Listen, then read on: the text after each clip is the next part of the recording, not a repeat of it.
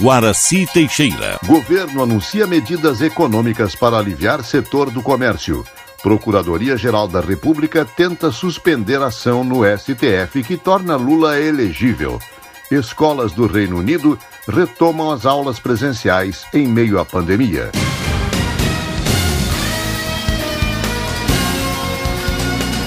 Estação da Notícia. Governo adia ICMS de setores econômicos atingidos pela pandemia.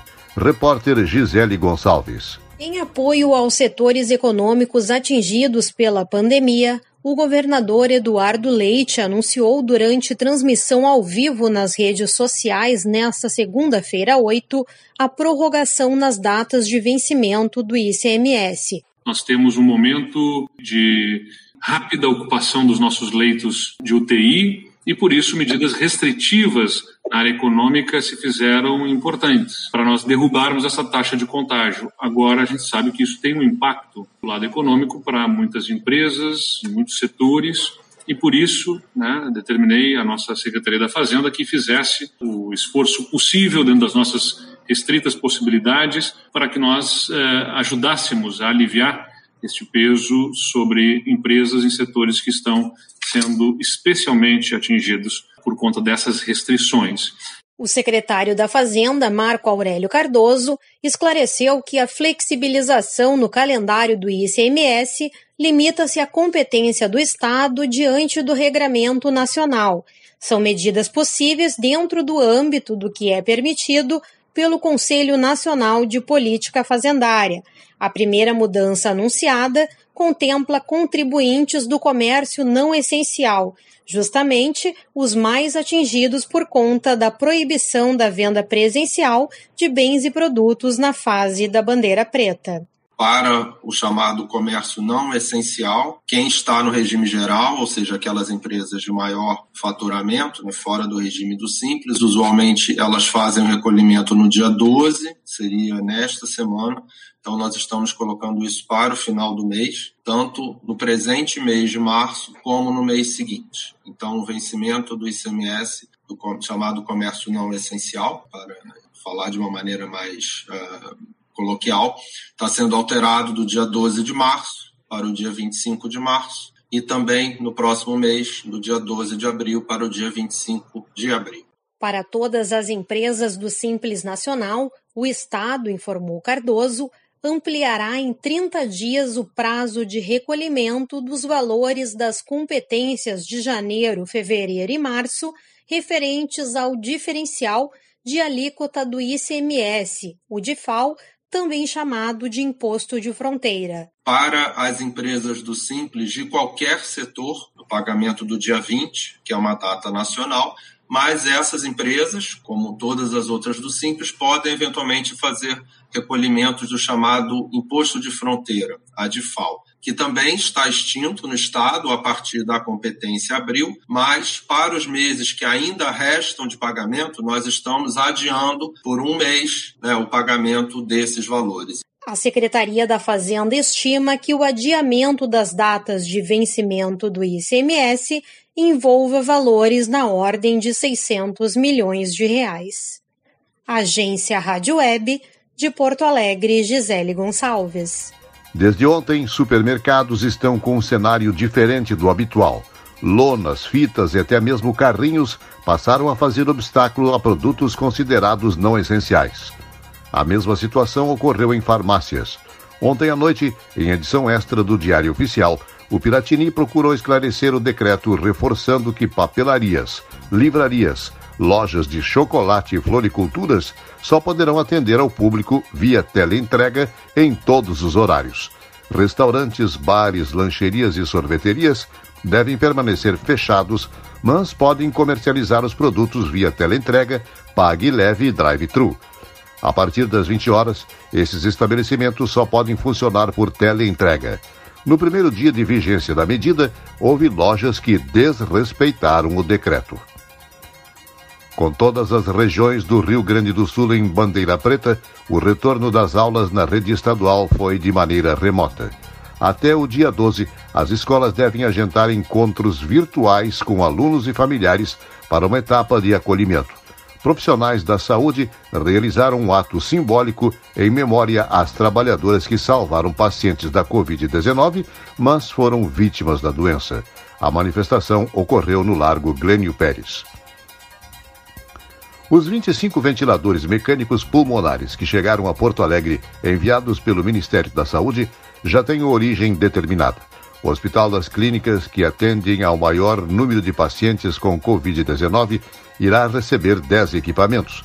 O Instituto de Cardiologia, o Hospital Restinga, Extremo Sul e o Hospital Independência receberão cinco cada, reforçando também suas estruturas de socorro aos pacientes gravíssimos.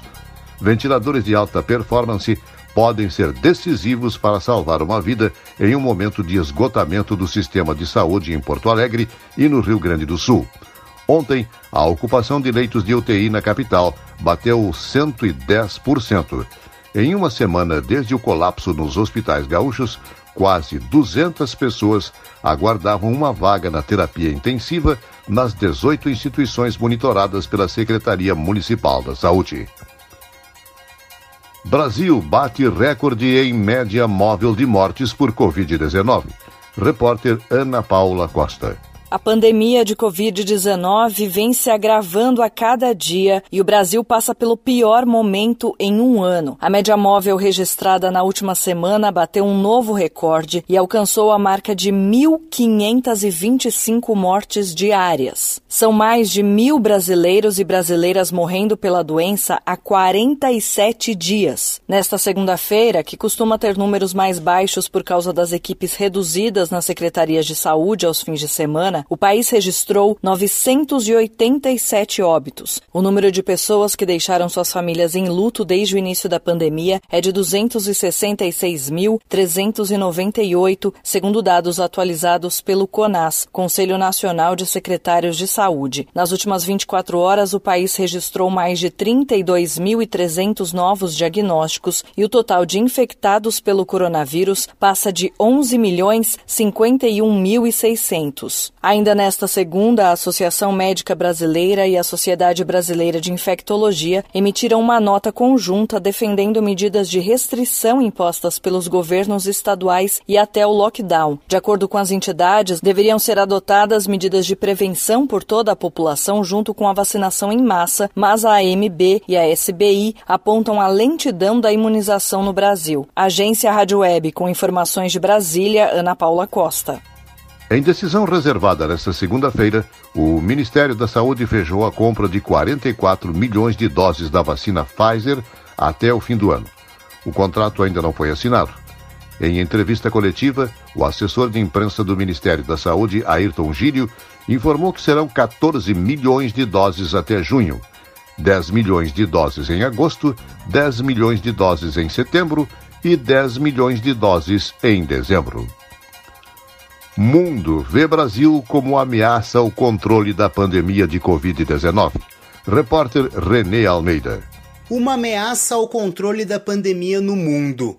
Um terreno fértil de variantes do coronavírus. A transmissão descontrolada da Covid-19 no Brasil, o que favorece o aparecimento de novas variantes do vírus, desperta preocupação em várias partes do mundo. A variante brasileira P1, surgida em Manaus e considerada mais transmissível, já tem 13 casos nos Estados Unidos. Recentemente, autoridades de saúde e jornais dos Estados Unidos, como o Washington Post o The New York Times, e a própria Organização Mundial da Saúde, alertaram para a grave situação no país da América do Sul. A professora da Universidade Americana John Hopkins e membro do Observatório Covid-19 BR, Mônica Deboli, que mora nos Estados Unidos, revela qual a repercussão por lá.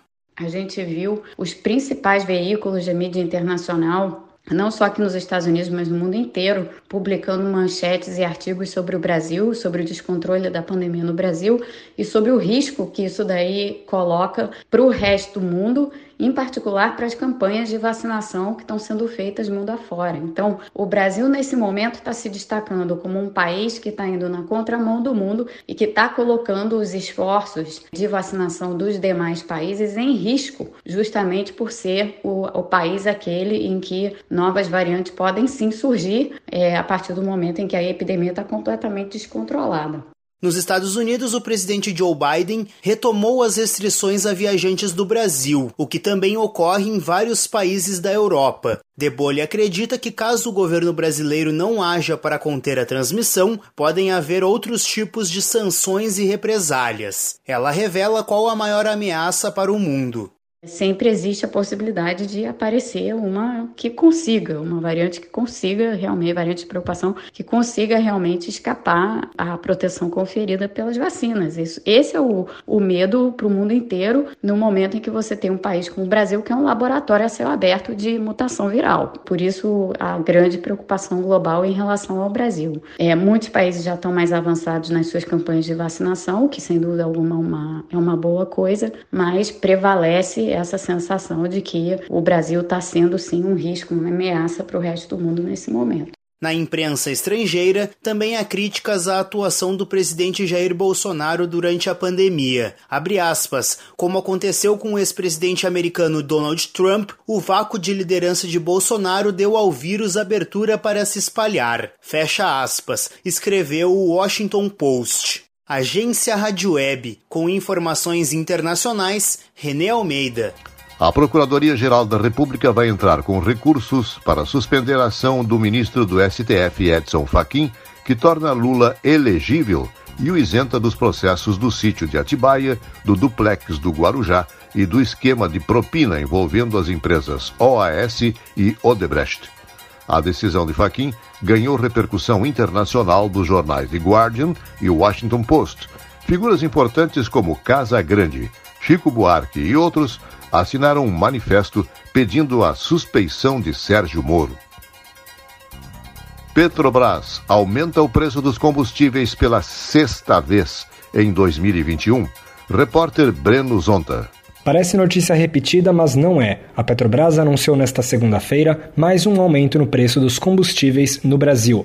Os novos valores serão cobrados a partir desta terça-feira. A gasolina, vendida nas refinarias para os distribuidores, ficará 8,8% mais cara. O preço do litro passa de R$ 2,60 para R$ 2,84. Já o óleo diesel subiu 5,5%. O preço do litro sobe de R$ 2,71 para R$ 2,86. Esse foi o sexto reajuste anunciado pela Petrobras sobre o preço dos combustíveis no Brasil apenas em 2021. Em pouco mais de dois meses no ano, a gasolina acumula alta de 54% e o diesel de 41%. De acordo com a Petrobras, o alinhamento dos preços ao mercado internacional é, abre aspas, fundamental para garantir que o mercado brasileiro siga sendo suprido sem riscos de desabastecimento pelos diferentes atores responsáveis pelo atendimento às regiões brasileiras, como distribuidores, importadores e outros refinadores, além da Petrobras, fecha aspas. Agência Rádio Web de São Paulo, Breno Zonta. As escolas do Reino Unido voltaram às aulas presenciais após a grande baixa nos casos de coronavírus. Em 24 horas, ocorreram 82 mortes e o número de novos casos baixou para 4.500. A imunização da população contra a Covid-19 tem crescido no Reino Unido, com todos respeitando as regras de distanciamento social e confinamento. Itália produzirá vacina Sputnik, apesar da resistência europeia. Direto da Rádio França Internacional, Silvano Mendes. A vacina anti-Covid Sputnik V, concebida pela Rússia, começará a ser produzida na Itália a partir de julho. Segundo a Câmara de Comércio Itália-Rússia, que divulgou a informação, 10 milhões de doses da vacina Sputnik V devem ser produzidas entre julho de 2021 e fevereiro do ano que vem. A vacina russa ainda não foi autorizada na União Europeia, mas na semana passada a Agência Europeia de Medicamentos começou a examiná-la em seu processo de homologação. Lembrando que vários países da União Europeia impacientes pacientes com um processo considerado muito lento já recorreram a vacinas ainda não autorizadas pela agência. Esse é o caso da Hungria, que começou a administrar a vacina russa em sua população no mês passado. A decisão da Hungria chegou a ser qualificada pela direção da Agência Europeia de Medicamentos de roleta russa, um comentário que não agradou Moscou, que exigiu desculpas da agência europeia e lembrou que sua vacina já foi aprovada em 46 países.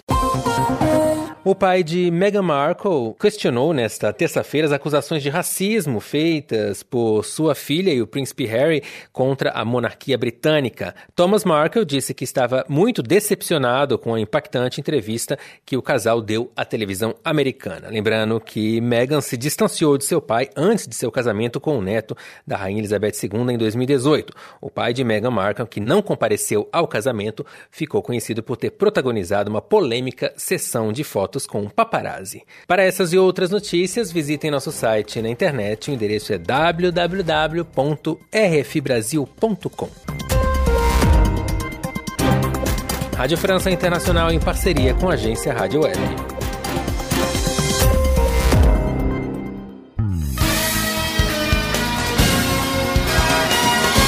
Estação da Notícia, um serviço jornalístico da Rádio Estação Web. Noticiário geral da agência Rádio Web. Redação de notícias Janaína Sabrito e Rogério Barbosa. Nova edição amanhã, às 18h45. Fique agora com Dirce Brasil Ferrari e o programa Diálogo. Boa noite.